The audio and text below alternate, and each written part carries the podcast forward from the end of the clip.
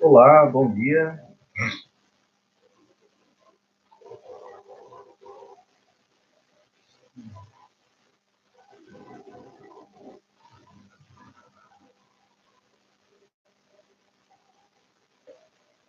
Olá, bom dia. Seja bem-vindo aí. Chegou o primeiro aluno. Estamos conectados agora. O segundo, bom dia. Vamos, nesse instante, dar início à nossa aula de escola dominical, nosso momento de instrução, seguindo com o nosso currículo de estudo de teologia reformada, bíblica, básica, a partir da Confissão de Fé de Westminster. Este tem sido o currículo que nós temos nos utilizado nestes dias, nesses dois anos, em nossa classe de escola dominical para adultos no, que funciona ordinariamente no salão social da primeira igreja de Belo Horizonte, o salão João Calvino.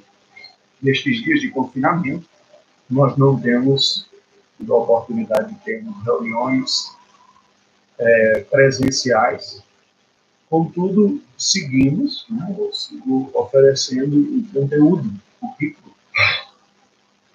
para a, os interessados através deste meu canal no YouTube. Eu saúdo a todos que entraram agora às 9 horas e desejo dar boas-vindas e convido, vocês aí, nós temos quatro pessoas conectadas aí. Vamos orar, vamos rogar a graça do Senhor para o nosso encontro. Geraldo Costa, Laíde Andrade, saudando. Bom dia. Bom dia. Chegaram boa hora, alguns entrando mais. E vamos orar ao Senhor, rogando a sua graça e sua bênção para este nosso encontro virtual. Deus bendito, nós te rendemos graças pelo privilégio que temos de te conhecer e sermos assistidos por ti em todos os momentos de nossa vida. Embora reconheçamos a absoluta dependência que temos de tua graça, para que sejamos fortalecidos pelo Senhor, tenhamos a nossa mente, o nosso coração renovados, restaurados a partir de uma visão bíblica da realidade. Nós não conseguimos produzir estas renovações da mente, do coração, pela nossa própria força, pela nossa capacidade de seguimento, de avaliação, de tomada de decisões. Nós necessitamos da assistência do Teu Espírito, embora nesse processo o Teu Espírito seja o agente convencedor e nós sejamos agentes ativos. Pedimos a Deus a Tua assistência Pedimos em especial conforto, consolo ao coração de todos nós que estamos nestes dias, semanas, já, mês, privados do convívio pessoal, mas não desamparados pelo Senhor. Que nem mesmo privado tenha alguma conexão com os outros através dos recursos da tecnologia. Assista-nos, ó Deus. Assista ao nosso coração, nos renove, nos dê a capacidade de depender do Senhor, de usar este tempo de forma sábia e apropriada no crescimento espiritual, auxílio mútuo, encorajamento.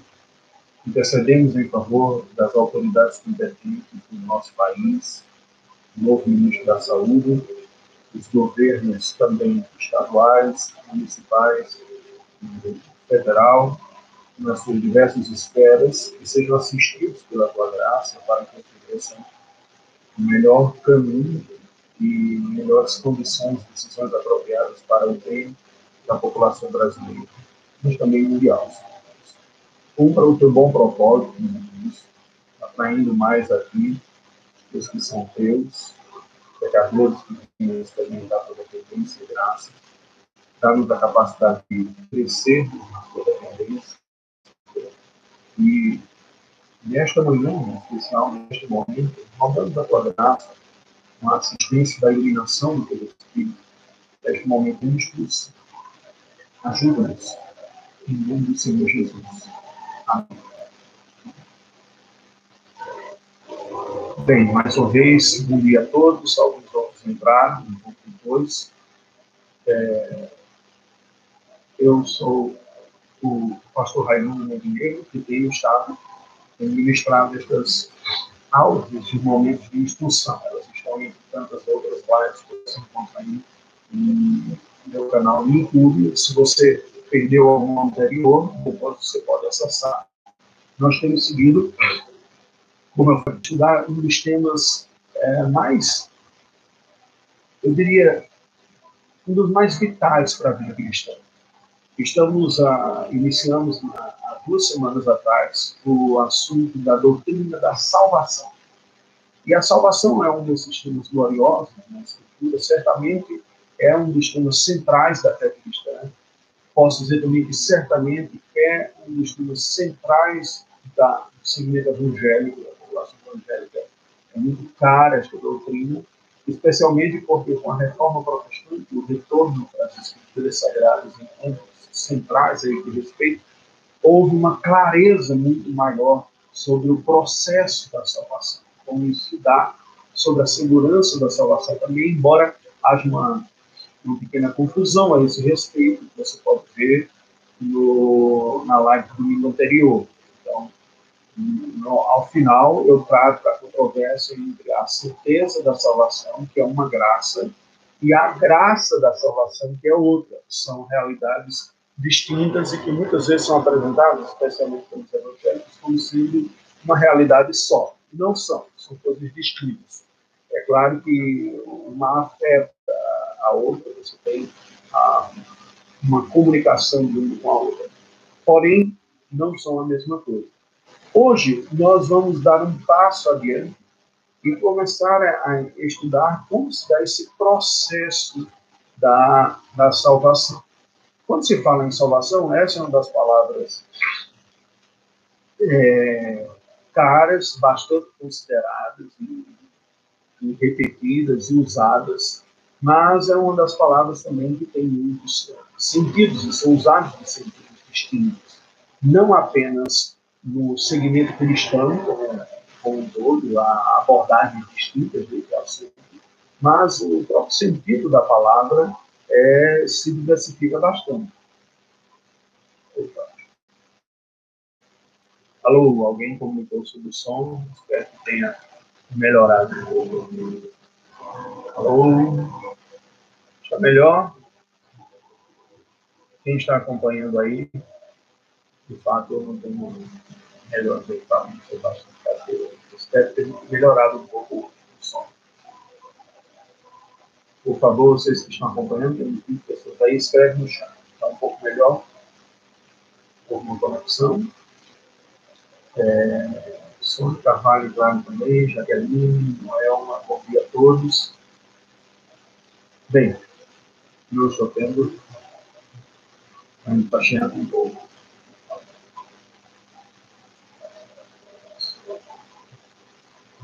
Então,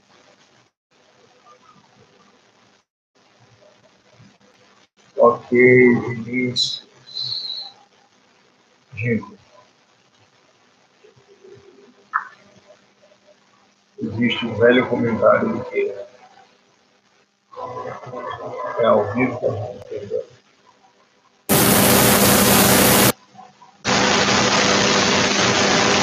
Ainda tem um certo ruído, como é que está? Senão eu vou usar um recurso que tenho usado para algumas instruções. Vamos aí?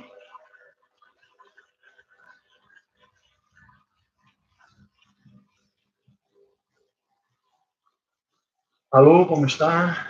Vinícius deu um retorno, tem um certo ruído, está achando um pouco ainda. Melhorou? Será que está suficiente? Se tiver, eu uso um outro recurso. Ó. Esse recurso aqui costuma melhorar, ele não dá melhorou bastante? É suficiente? Vamos tentar. Senão eu fico como piloto, jogador de videogame aqui.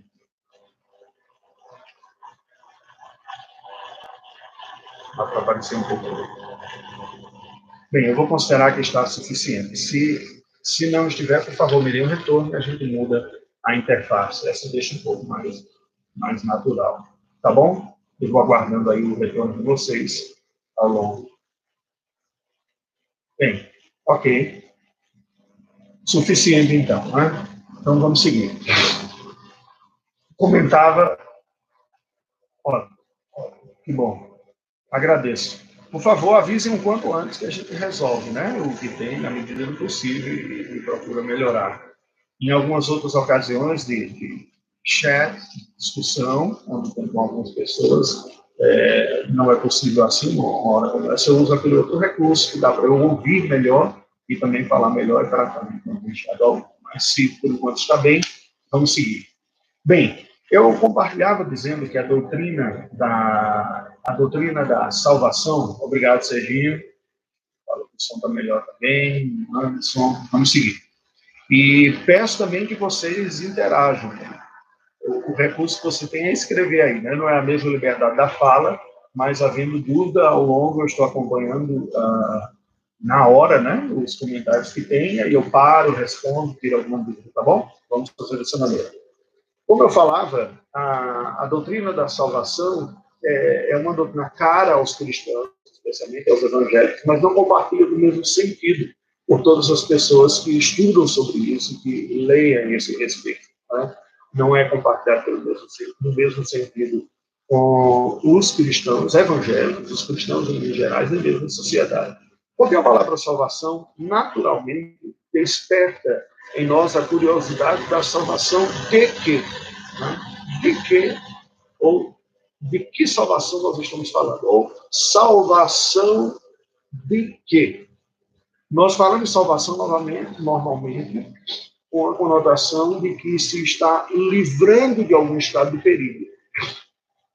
Portanto, tem resgates, tem a salvação de um afogamento, a salvação de uma infecção, né? a salvação de uma crise financeira.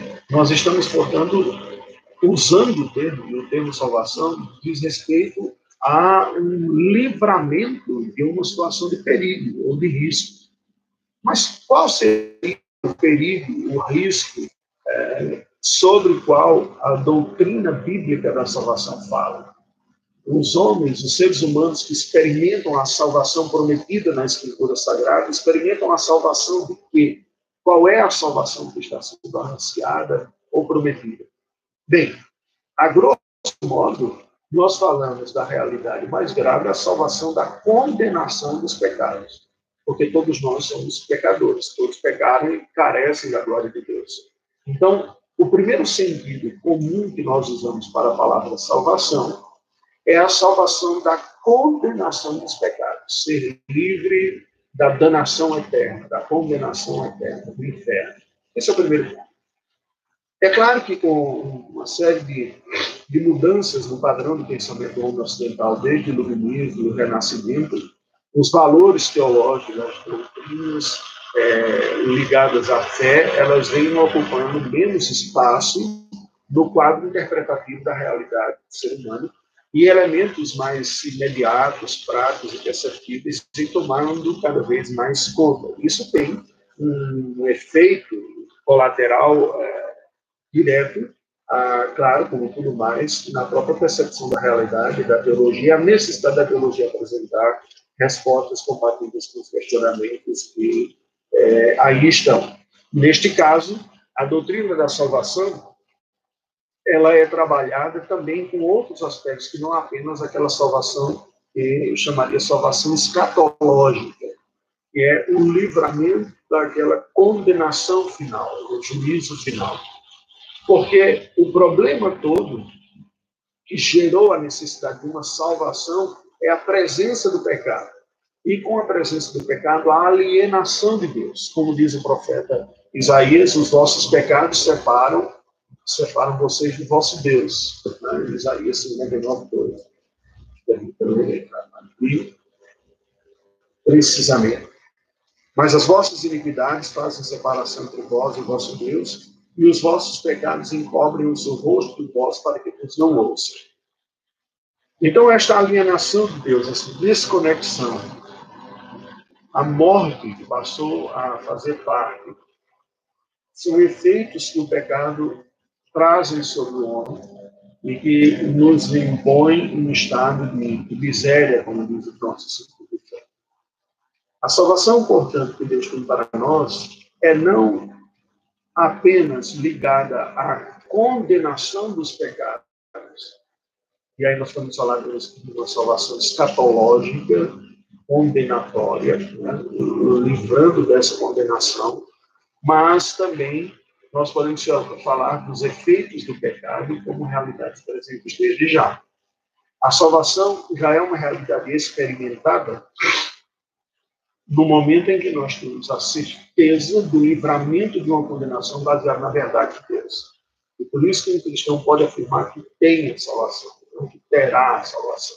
Há, há textos uh, bíblicos que falam a esse respeito, como, por exemplo, João 5, 24, o Senhor Jesus comentando é, sobre esta condição, e no Evangelho segundo escreve João, que é considerado o evangelho mais teológico de todos, ele nos diz o seguinte: Em verdade, em verdade vos digo: quem ouve a minha palavra e crê naquele que me enviou, tem a vida eterna. Não entra em juízo, mas passou da morte para a vida. Passou da morte para a vida. E é, é aqui que ele está falando desta salvação já experimentada. Quando cresce, se tem a vida eterna. A vida eterna é a comunhão com Deus, realidade que é eterna, uma vez experimentada, você vai experimentar para sempre. Como diria Spurgeon, você pode perder, é, se lhe oferece um presente espiritual que você pode perder, nem recurso. Né? Se há uma vida eterna que você pode perder, ela não é eterna. Mas vida eterna e salvação são coisas distintas. Vida eterna é desfrutar dessa conexão com Deus, essa religação com o Senhor. E a salvação é ser livre da condenação. Está na parte final, quando ele diz, mas passou da morte para a vida. Ele está falando certamente de condição espiritual, e aí aponta para o segundo sentido, né? que é a, a salvação da alienação, propriamente. Se nós temos a salvação da condenação, e aí nós poderíamos colocar isso com relação ao pecado, né? alguém já falou que são as três dimensões da, da salvação. A salvação da presença do pecado é essa salvação escatológica, que nós experimentaremos simultaneamente com o livramento da condenação. A salvação da, da escravidão do pecado é a salvação que nós experimentamos pela regeneração. Nascemos de novo, não somos mais escravos, né? como o texto de diz, e nós nascemos, nasceu de Deus e guarda, e marido não importa. E há a, a salvação do poder do pecado, a presença, poder e condenação. A salvação do poder do pecado é o que nós chamamos de santificação, sobre isso nós estudamos algumas semanas anteriores. Então veja que a salvação tem essas várias faces. Ela pode estar se referindo ao elemento escatológico, condenatório do juízo final, e que nós somos libertos pela premissa do Evangelho. Ela pode estar se referindo à alienação de Deus, da relação com Deus, que já se experimenta desde o momento da regeneração, nós nossa fé com Deus, caminhamos com o Senhor pela sua graça, e pode estar se referindo à salvação do, da presença do pecado ou do poder do pecado sobre a nossa vida, que é a santificação. Então, chamamos de glorificação, ao final, a salvação da presença do pecado, chamamos o, o outro de regeneração, que é a salvação da escravidão do pecado, aquele que nasceu de novo não é mais escravo do pecado, e chamamos de santificação, que é a salvação do poder do pecado são aspectos distintos de uma mesma operação divina, que é uma operação de livrar pecadores do pecado. Ela não se dá de uma forma absoluta, e por isso que nós cristãos ainda lutamos com o pecado na nossa vida, no certo sentido, a própria luta contra o pecado já é um sinal da graça de Deus em nossa vida, mas ela se refere a momentos distintos. Bem, hoje eu gostaria de falar sobre um elemento essencial nessa experiência da salvação. E não apenas da salvação do estado pessoal, da condenação, aquela que faz que o cristão pode dizer, eu sou salvo, salvo por quando falamos isso. Estamos falando da salvação escatológica, não entraremos mais no juízo, como diz o João. Mas é, é, falaremos de uma graça que permeia toda esta realidade da, da salvação. Eu gostaria de ler, portanto, para falarmos sobre tal graça, no Salmo 51. Se você de acompanhar, o verso que acompanha. Porque hoje nós trataremos sobre a graça do arrependimento. Ou, como dizem os nossos símbolos de fé, arrependimento para a vida. Nos diz assim, Salmo 51. Ao mestre de canto, Salmo de Davi. Quando o profeta Natan veio ter com ele, depois de haver ele possuído Batseba. Compadece-te de mim, ó Deus, segundo a tua benignidade, e segundo a multidão das tuas misericórdias, apaga as minhas transgressões. Lava-me completamente da minha iniquidade e purifica-me do meu pecado, pois eu conheço as minhas transgressões, e o meu pecado está sempre diante de mim. Pequei contra ti, contra ti somente, e fiz o que é mal perante os teus olhos, de maneira que serás tido por justo no teu falar e puro no teu julgar. Eu nasci na iniquidade, e em pecado me concedeu minha mão. Eis que te comprasses, na verdade, no íntimo, e no recôndito me fazes conhecer a sabedoria.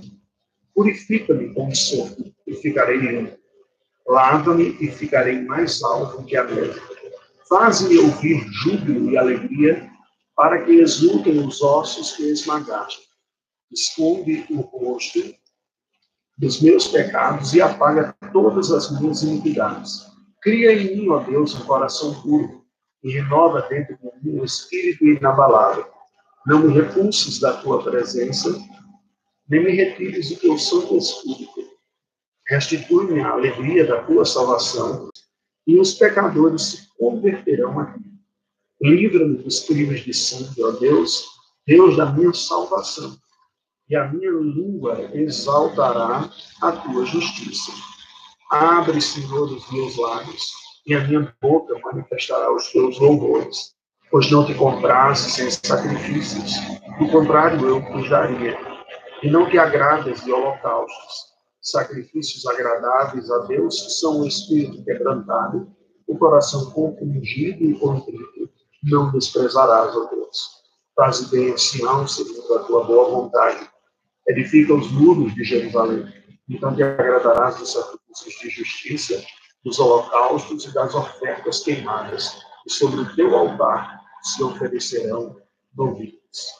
Amém. Este texto é uma obra clássica de arrependimento e é um destes textos de referência da Escritura Sagrada sobre este tema que nós vamos discutir hoje. Esse texto foi um texto essencial, muito importante, na própria trajetória espiritual, nos momentos em que ele estava por me definir como cristão, especialmente o versículo número 17, que a minha irmã citou para mim, como estímulo para que eu buscasse a graça da da conversão por parte do Senhor. E sacrifícios agradáveis a Deus são espírito quebrantado, coração compungido e contrito não desprezarás, ó Deus. Isso está no ponto central daquilo que nós vamos discutir. Bem, a nossa Confissão de Fé de Westminster, no seu capítulo número 15, parágrafo 1, nos diz o seguinte: O arrependimento para a vida é uma graça evangélica Doutrina esta que deve ser pregada por todo ministro do Evangelho, tanto quanto a da fé cristã. O que, está sendo dito aqui? Pela mensagem bíblica, nós percebemos que a, a mensagem cristã, a, o Evangelho de nosso Senhor Jesus Cristo, o Evangelho, eu quero dizer precisamente aquela parte da mensagem bíblica que fala dos atos de Deus para a salvação de pecadores, para o resgate de pecadores. O que Deus fez e faz para resgatar pecadores e restaurar a comunhão desses pecadores que somos nós conseguimos. Isto é o Evangelho. É a parte da a mensagem bíblica que o Lutero diz respeito a tudo aquilo que Deus faz pelo homem. Exclusivamente a ação de Deus. Isso é o Evangelho. A outra parte que diz respeito às nossas ações, responsabilidades, não é evangelho, segundo é lei. E nesse ponto nós não estamos na controvérsia do quando a lei já se cumpriu, quando já não se cumpriu. Não se diz respeito aqui aos elementos da aplicação da legalidade, da temporalidade da lei, mas simplesmente a natureza do conteúdo. Há aspectos bíblicos, há conteúdo bíblico que fala de ações divinas, pró-redenção da criação caída e instruções divinas para o cumprimento da criação caída. Lei e evangelho, na ordem Evangelho, primeiro os atos divinos e lei, as instruções divinas. Bem, a mensagem do evangelho demanda, quando anuncia aquilo que Deus está fazendo para os homens, respeita a, o modo que Deus entregou para que os homens recebam os benefícios do Evangelho. E, neste sentido, são mensagens, são aspectos da mensagem que estão ligados ao próprio conteúdo do Evangelho. Deixe-me dizer de uma outra maneira. Se o Evangelho é a ação de Deus em favor do pecador para salvá-lo da alienação, para resgatá-lo, para trazer de volta a si, há ações que seriam demandas do Evangelho, ou até lei. Isso me faz lembrar o catecismo de Westminster, que diz que Deus exige dos seus eleitos para que sejam salvos. E resume de uma forma muito boa, didática, dizendo o que Deus exige dos seus eleitos para que sejam salvos é o arrependimento para a vida e a fé salvadora. É este binômio, todos os aspectos. Hoje nós vamos conversar um pouco sobre este arrependimento para a vida. Né? O que consiste esse arrependimento para a vida? Qual é a sua natureza? É a natureza desse arrependimento? É, e o outro é qual a necessidade desse arrependimento. Esses dois aspectos. Então vejamos. O primeiro ponto é que a mensagem evangélica demanda um arrependimento. Ela ordena, ela impõe. Não há, não pode haver aqui no que diz respeito à resposta ao evangelho e ao meio de se conseguir receber as graças que o evangelho traz, a graça da salvação, uma passividade humana. O texto bíblico nos diz que a verdade do arrependimento é uma verdade exigida como um recurso que Deus coloca para que pecadores recebam os benefícios da salvação. Se você quiser, nós podemos olhar como ilustração, colocando um estado de miséria humana do pecado como um inimigo absolutamente desprovido de condições reverter o seu estado, de trabalhar, de matar a sua fome, fazer o que mais que possa fazer para mudar o seu estado miséria e que estende as mãos pedindo um pão, pedindo um favor daquele que ele, ele que vai socorrer. Lembra do Bartimeu que estava nos limites de Jericó, que ouve Jesus falar e começa a clamar: Jesus, filho de Davi, tem misericórdia de mim. Pois bem, as mãos que se estendem para receber a graça da salvação são as mãos do arrependimento e da fé. Duas, o arrependimento e da fé. São essas mãos que vão receber da parte de Deus a graça da salvação, a mensagem da salvação e a própria salvação. A salvação não é graça divina, ninguém faz por merecer. Não há nada que você faça que torne digno disso. Então, tem algumas frases absurdas, como dizer, se Deus vê que eu sou merecedor dessa graça, ele vai me compensar. Bem, se é merecedor, não é graça. Se é graça, você não é merecedor. Porém, Deus estabeleceu que essa dádiva dele, esta salvação que ele entrega gratuitamente, será recebida pelas pessoas através das mãos do arrependimento e da fé. É ao nos arrepender dos nossos pecados, crer dos nossos erros, que nós recebemos a dádiva da, da salvação. Esse é o primeiro ponto que é importante nós entendermos. Né? Como que o arrependimento entra na vida cristã? Entra como uma obra necessária para Deus, recompensar né? para Deus? Não. Entra tão somente como um recurso da graça divina para que o presente da salvação seja distribuído. E ao ser distribuído, seja recebido. Nós o recebemos pelo arrependimento. A Bíblia nos diz, em livro apóstolo capítulo 11, versículo 18, que, ouvindo estas coisas, apaziguaram-se e glorificaram a Deus, dizendo, logo também aos gentios foi por Deus concebido o arrependimento para a vida. Embora o arrependimento seja uma ação humana, o arrependimento é uma graça concebida por Deus. Somente mediante a ação do Espírito Santo, gerando o convencimento pela mensagem bíblica no coração da mente humana, é que o homem vem a uma real convicção do seu estado de pecado e de miséria e, acima de tudo, responde com arrependimento. Porque é até possível que uma pessoa venha reconhecer-se pecador, de falho, transgressor da lei. Se houver um mínimo de lucidez e honestidade ao tratar o texto bíblico, olhar para a sua própria vida, todos haverão sido são pecadores. Ele pode até rejeitar a narrativa bíblica. Dizer, olha, de acordo com este livro e com esse texto, eu já ouvi pessoas falando aqui, isso é pecado, eu sou um pecador. Mas eu não acredito nisso, isso é uma visão equivocada, patriarcal, machista, de outra época, outra conjuntura, e a pessoa não assimila para si mesmo aquilo como sendo verdade sobre a sua vida. Ela entende a narrativa, contextualizando em outro tempo, em outra época, em outra circunstância, mas rejeita na sua vida. O arrependimento é precisamente o caminho oposto. É quando a pessoa aceita que um texto que foi escrito em outro contexto, por outros autores, em outra língua, em uma outra época, ela aponta para uma verdade universal, que, portanto, inclui a mim, inclui a você também, e a pessoa, ao reconhecer essa autoridade divina e eterna de Deus, se reconhece pecador e, portanto, a experimentar o processo do arrependimento. Que consiste em quê? Então, primeiro, nós temos que lembrar que é uma graça, né? porque só se chega a esta compreensão pela ação do Espírito Santo do Senhor, e é Deus quem concede a pecadores.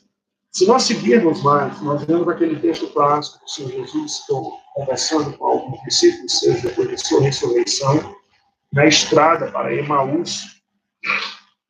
E o texto sagrado nos diz, é o Lucas, capítulo 24, que o Senhor Jesus demonstra estas realidades. Gostaria de destacar precisamente a ocasião em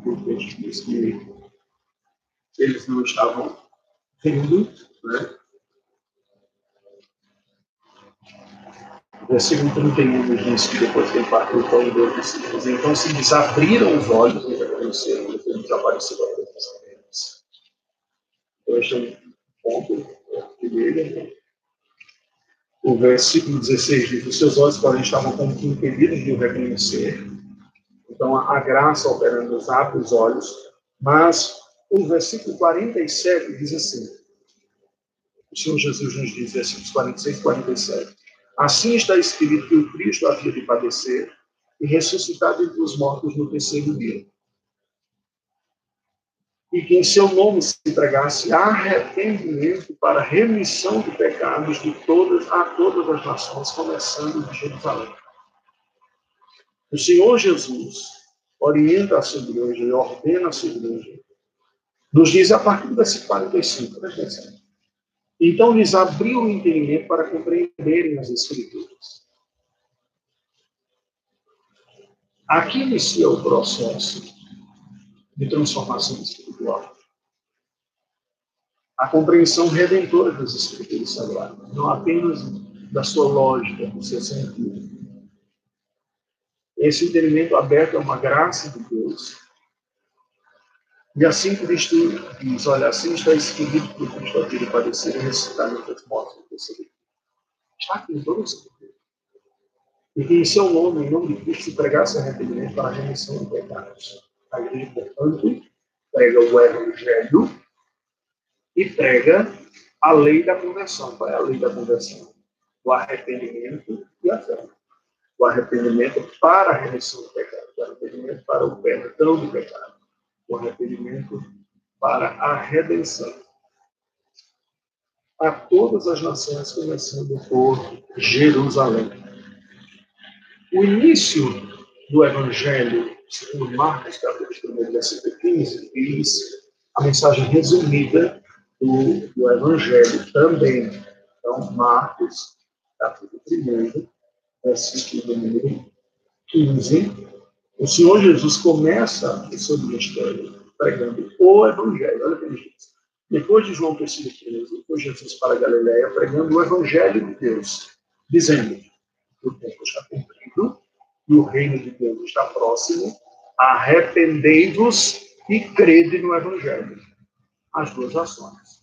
Arrependei-vos, arrependei-vos e fé salvadora. Crede no Evangelho. Portanto, o Evangelho, a boa nova, que Deus mandou um Salvador para pecadores, para restaurar a relação com eles, deve vir acompanhado de uma resposta de arrependimento. Quando Paulo está falando aos presbíteros da igreja de Éfeso, conversando lá em Mileto, quando está já em viagem a Jerusalém, ele nos diz no versículo número 21 do capítulo número 20, o seguinte: sobre o seu próprio ministério. Jamais deixando 20, 20, capítulo 20, versículos 20 e 21.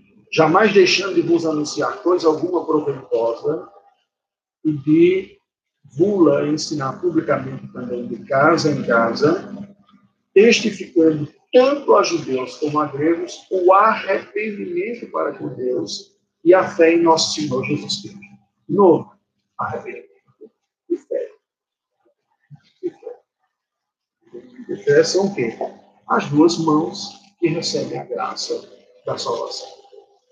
Como eu recebo esta graça da salvação de Deus, sendo dada pelo arrependimento e pela fé. Então, esta é uma verdade universal. Ela se aplica tanto a judeus quanto a gregos em todos os momentos e todos os tempos. É isso que a Escritura Sagrada nos diz. É, de tal maneira que a graça de Deus se manifesta e é experimentada de forma salvadora por nós. Né? Bem, como é que se processa, se a natureza, nós podemos dizer, em que consiste esse arrependimento para a vida? O arrependimento para a vida é uma dádiva, é uma graça do Senhor, porque é Ele quem concede o arrependimento. É Ele quem nos ilumina a mente e o coração, desperta a nossa vida espiritual para que enxerguemos e reconheçamos o nosso estado de alienação, de carência da parte do Senhor. Porém, um dos pontos que às vezes nós nos esquecemos, eu confesso que isso, em alguma medida, ocorreu comigo, até experimentar uma crise pessoal é, profunda, que trouxe alguns desdobramentos e reconfigurações na minha vida, precisamente no período mais intenso da minha vida, que foi o período de estudo missionário transcultural. É, realidade rica e intensa e apaixonante e, e no meu coração havia desejo de oportunidade de voltar a experimentar. Então, muita conversa, falando desse vídeo, por enquanto nos mantém nestas circunstâncias aqui e agora ainda mais. Né? Mas o ponto que eu gostaria de destacar é o seguinte: o arrependimento não pode ser visto tão somente como um meio, num processo da vida cristã, que é a exigência para se receber a salvação escatológica. O arrependimento não é aquele ato exigido por Deus para que alguém inicie a vida cristã apenas. Apenas. Se você ler as 95 teses que Martin Lutero fixou na porta da capela de Castelo de Wittenberg, e que é historicamente um marco de reforma protestante, perceberá que o tema central das 95 teses é o arrependimento ou a penitência da alma, como ele vai definir lá, como sendo a marca essencial da verdadeira piedade do verdadeiro cristão. Quem não teve a oportunidade de estudar pode até, no certo sentido, se decepcionar com o conteúdo das 95 teses, porque não são complexos, eles são simples até. E, basicamente, o que o Lutero está defendendo é o seguinte: O verdadeiro fiel, o crente, é aquela pessoa que tem a alma penitente, que reconhece a sua miséria e que por isso mesmo vem a Deus para buscar perdão e salvação. Desta forma é que a gente começa a entender agora como se processa esse arrependimento. Consigo, a diferença de arrependimento para remorso e como a gente olha a nossa vida. Bem, a Comissão de Fé, no parágrafo segundo, nos diz assim: movido pelo reconhecimento e sentimento, não só do perigo, mas também da impureza e odiosidade de seus pecados, como contrários à santa natureza e justa lei de Deus, e se conscientizando da misericórdia divina manifestada em Cristo aos que são penitentes, fora do fundo o pecador, pelo arrependimento, de tal maneira sente e aborrece os seus pecados, e deixando-os, se volta para Deus, tensionando, procurando andar com Ele em todos os caminhos de seus mandamentos. O que, é que está sendo dito aqui? Bem, o que basicamente os que disseram, foi identificar o processo do arrependimento e todos os componentes deste arrependimento. Ele começa falando, eles começam falando que o arrependimento é fruto de uma graça através da qual nós reconhecemos o perigo do nosso estado espiritual de rebeldes, transgressores da lei de Deus. Nós sentimos o peso disso aqui, a impureza do pecado, como isso é sujo diante de Deus, a odiosidade do pecado, como ele é mal, nos faz mal, mancha a santidade do Senhor, deve nos incomodar. Reconhecemos que ele é contrário à natureza de Deus e à lei de Deus, à justiça e à santidade dessa lei, e nos conscientizamos de que para resolver este problema, um só mundo, por ser de nós pecadores, incompetentes, em contraste com Deus que é santo, Deus manifesta a sua misericórdia através de Jesus Cristo para resolver isso. Para quê? Para aqueles penitentes, ou seja, aqueles que penitenciam sua alma, que sentem a dor e o peso do mal de sua alma, se entristecem por isso, agonizam por isso, e, portanto, se arrependem. E o arrependimento é este processo que ele vai colocar aqui, de tal maneira que sente e aborrece os seus pecados, Deus reconhece como tal. O texto bíblico de 1 João diz: se confessarmos os nossos pecados, ele é fiel e justo para nos purificar, nos perdoar e nos purificar de toda justiça. Confessar significa concordar com Deus, vai escrito aqui. O verbo homologuel, na língua grega, e da ideia da concordância, de que oficialmente nós estamos perdoados.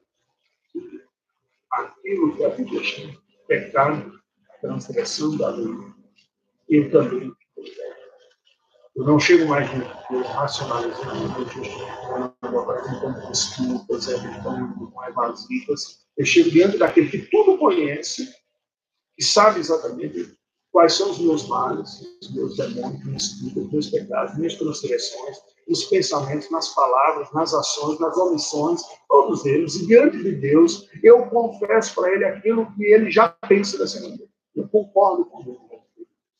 Isso é a confissão. Agora, este processo de confissão começa com a convicção interna de que o pecado é o que é. Esta transgressão odiosa aos olhos do Senhor. Tal maneira que eu me sinto mal com isso, aborreço isso de minha alma, eu luto contra isso. Não se trata de você absolutamente não cometê-los novamente, alguns sim, alguns pecados pela própria regeneração, nós os vencemos, mas todos eles nós tornamos de pé novamente, diz a Bíblia que está em pé, ele não caia. Mas se trata de uma luta, a marca é a luta. Eu não quero isso para minha vida, vou lutar contra isso. Isso não agrada a Deus, isso não agrada ao meu coração, e eu não quero isso. Vou procurar andar em todos os seus caminhos. Veja como a Escritura Sagrada explica a doutrina da, do arrependimento. Em Ezequiel, nós lemos capítulo 18, versículos 30 e 31. Portanto, eu vos julgarei a cada um segundo os seus caminhos, ao caso de Israel. das ações. Convertei-vos, ou seja, mude a rota da sua vida. E desviai-vos de todas as vossas transgressões. E a iniquidade não lhe servirá de tropeço. Lançai de vós todas as vossas transgressões contra vistes, e criai em vós coração novo e espírito novo, pois porque morreria, Mudança. Conversão significa mudança de rumo. Era isso que eu falava, que às vezes nós perdemos de vista como evangélicos, uma ênfase na evangelização, de que o arrependimento é uma marca constante na vida do cristão. Ah, perceber o pecado incomodioso, lutar contra ele, confessar, não é uma necessidade apenas para iniciar na vida cristã, mas é uma marca distintiva que acompanha o cristão. Nós estaremos sempre numa vida de arrependimento. Se somos cristãos e ainda reside pecado em nós, não há outra postura saudável e adequada para viver senão viver em contínuo arrependimento. Daí o Salmo 51 que nós começamos aqui. Escrito por alguém que não tinha nascido de novo naquela ocasião, não tinha se convertido naquela ocasião. Mas alguém que em algum momento da vida foi cego por uma proposta de tentação pecaminosa e, iludido por aquilo, se desvia da rota de santidade do seu vida. E incorre na prática do adultério, do assassinato, e colhe as consequências disso de frieza, de abatimento espiritual e outras tantas que seu vida. Por atrás da família, porque Deus não toma por que é pago, disciplina e dependendo de quanto maior for a responsabilidade, maior são as implicações também. No entanto, em um dado momento, pela graça do Espírito Santo, ao ser confrontado pelo profeta Davi reconhece o pecado e confessa esse processo é o arrependimento. Há uma expressão gloriosa em Ezequiel 36 que diz: Então vos lembrarei dos vossos maus caminhos dos vossos feitos, que não foram bons, tereis nojo de vós mesmos por causa da vossa iniquidade e das vossas abominações. Portanto, envolve conversão, mudança de rota, de atitude, de postura, envolve um, uma agonia, um desprezo, uma rejeição emocional quanto ao pecado, aquilo me entristece, abate, eu tenho nojo do pecado. Isso é arrependimento. Mas também uma confissão, confissão, como já falei em 1 João, o texto do Salmo 51, versículo 4, diz: Pequei contra ti, contra ti somente, fiz o que é mal perante os teus olhos, de maneira que serás feito Deus no teu falar e puro no teu lugar. Aqui há algo importante para nós falar. Porque todo pecado é um pecado contra Deus. Esta consciência de que o pecado é cometido contra Urias, contra Batseba, adultério e assassinato, ganha em algum momento na vida de Davi uma consciência mais profunda e ele diz que contra ti somente. Quando ele diz contra ti somente, somente aqui não é excluindo pecado, que é definições sociais, mas o somente aqui é entendido como acima de tudo. E importa que acima de tudo,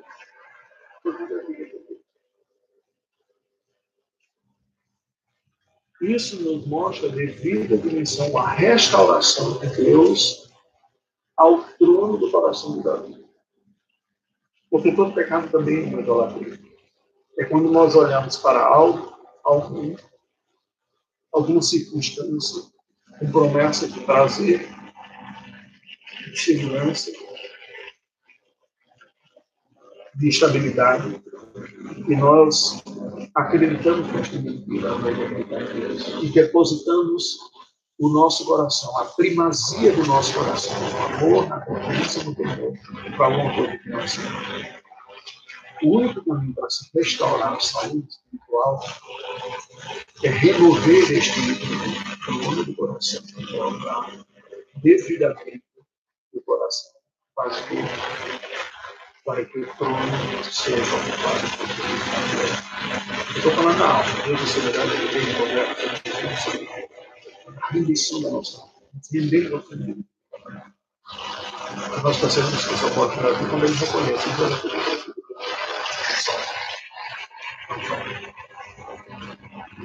Jeremias 31. Bem ouvi que Efraim se queixava dos acontecimentos castigaste-me e fui castigado pelo Converte-me e serei convertido, tu és sem Deus. Na verdade, depois que me converti, arrependi depois que fui instruído, bati no peito, fiquei envergonhado, confuso, porque eu levei o próprio da. O meu arrependimento envolve o sentimento da dor, da tristeza, da transgressão, da infidelidade. Segundo as Coríntios 7, Paulo vai falar isso no versículo 11. Portanto, quanto cuidado não conduzir neste mesmo negócio, segundo Deus postos conquistados e defesa, indignação, temor, saudade contristados de Deus. No versículo, no Salmo 119, alguns versículos dizem, então não teria que considerar Considere os meus caminhos e volto os meus passos para os teus testemunhos, e com a fidelidade guardar os teus prejuízos. Em Mateus 21, Jesus diz: Um homem tem dois filhos, chegou ao seu primeiro e disse: Vai hoje trabalhar nada. Ele respondeu: assim, senhor, porém não foi. E o outro respondeu: Não, não vou. Isso foi. Como é que nós podemos concluir, então, sobre este arrependimento? O arrependimento para a vida é uma graça que o Espírito Santo produz no coração E que é um processo que marca toda a vida cristã. Ele começa esse processo que marca toda a vida cristã. Alô, algo está falando. Uma alteração do som novamente. Ele marca uma consciência de transgressão, uma consciência de beleza, de inadequação, de impureza dos nossos pecados para Deus, a tristeza que aconteceu isso. O desejo de não mais a confissão, a concordância com Deus do pecado é o que é o. A luta contra isso, a determinação é agora buscar cumprir a verdade de Deus. Isto é um arrependimento para a vida. E por fim, para terminar nossa reflexão. O parágrafo terceiro diz: ainda que não devemos confiar no arrependimento, como sendo de algum modo uma satisfação pelo pecado, ou em qualquer sentido a causa do perdão dele, o que é ato da livre eu acho que isso que a gente diz aqui foi aquilo que eu. basicamente, o que os teólogos do Westminster estão dizendo aqui foi aquela, é aquilo que eu procurei explicar no início da discussão, da ilustração. O arrependimento é uma das mãos que se estende para receber a graça da salvação. Não é a causa, não é a salvação, não é a premiação pelo arrependimento, não é uma obra, um mérito nós conquistamos mas é um meio estipulado pela própria graça de Deus que é conseguido poder para nós recebermos esta salvação. A nossa justiça é a de Cristo que veio para nós. E é isso quando fala, não por obras de justiça praticada por nós, mas segundo a sua misericórdia, ele nos salvou daquele mundo lavar regenerador e renovador do Espírito Santo. A salvação é fruto da obra divina em aplicar a nós a obra de Jesus Cristo, assim dos Espíritos. Deus, porém, com a sua destra, exaltou a príncipe e salvador a filha a Israel o arrependimento do pecado. Graça. Romanos diz: Nós somos justificados gratuitamente por sua testemunha da redenção em Jesus Cristo. Na carta aos Efésios, capítulo 1, versículo 7, Paulo diz: Do qual temos a redenção no seu sangue, a remissão do pecado segundo a riqueza de sua graça Lucas, porém, vai nos dizer, não era, não era o blasfemo, se porém não vos arrependeis de tal modo, perecereis. Não levou Deus em conta os atos os tempos de ignorância, porém agora notificar o nome dos todos de toda parte. Meus queridos, eu vou concluir dizendo isso. Eu espero estar sendo claro aí. Alguém falou que estava tendo certo barulho. Talvez na próxima semana a gente tenha um Agora eu gostaria de finalizar. Eu comentei que houve um período em que eu fui iniciado no estava Eu muito de ser tratado por Deus, seja como for, é a melhor experiência que um pecador pode ter. Muitas vezes dolorosa, e sempre será necessário pela sua vida. Deus, pela sua graça, me mostrou a necessidade constante de buscar a Ele, depender dele, encontrar nele a força, o perdão, a graça que eu necessito para viver a vida.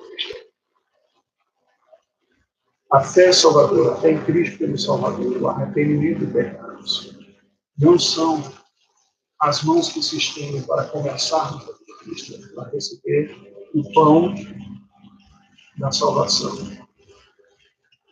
E cesse da boa vontade dos outros.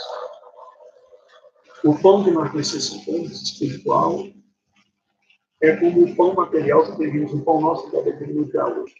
Portanto, as mãos que marcaram o início da vida cristã se estenderem a arrependimento e fé, para receberem para se manterem nessa jornada cristã. Como bem disse Lutero, a penitência da alma o arrependimento é que marca a vida cristã. A dependência.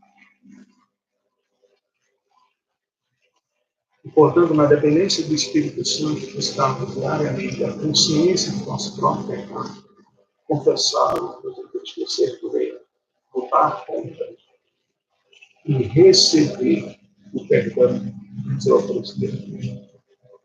A salvação é obra de Deus em o arrependimento é um dos dois requisitos, pré-requisitos que para que nós essa salvação.